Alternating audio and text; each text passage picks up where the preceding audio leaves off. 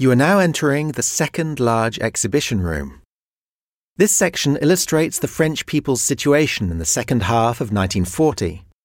We have taken a geographical and themed approach rather than a chronological one, because different French people experienced very different realities at the same time.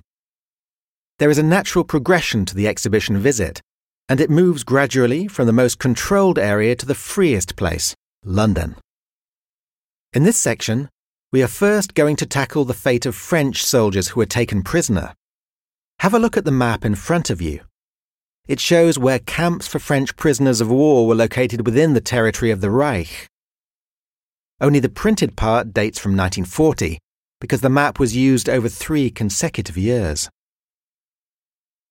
Following France's defeat, 1,850,000 French soldiers were sent to different types of camp.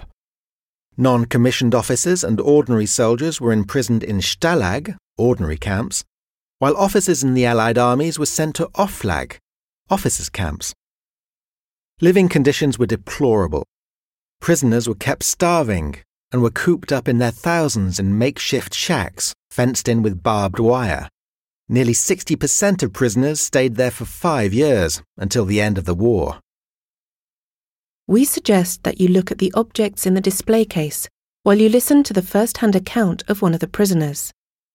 Léon Gottelin, a captain in the 17th Algerian Infantry Regiment, was a prisoner from the 20th of June 1940 to the 16th of August 1941. He arrived at Oflag 13A camp near Nuremberg on the 19th of September where he started a journal of his days in the war and in captivity. On the 31st of December, he wrote, Last day of the year, and what a year! The mass of memories piling up inside me is crushing and wiping out everything in my life before 1940.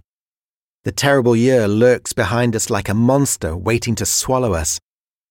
Revolting in its tears and blood, trembling with its experiences of violence, its chest groaning with the screams of the dead, the din of gunpowder and war machines, and its eyes blazing with the glints and flashes of fires, it nevertheless wears a halo of divine light, in which quiver sparks of courage, sacrifice, and acceptance of the ordeal, in which burns the still faint flame of greater comprehension, new understanding of the universe, new and deeper knowledge of humanity and of deeper penetration into the divine, where new and sublime wings of hope beat.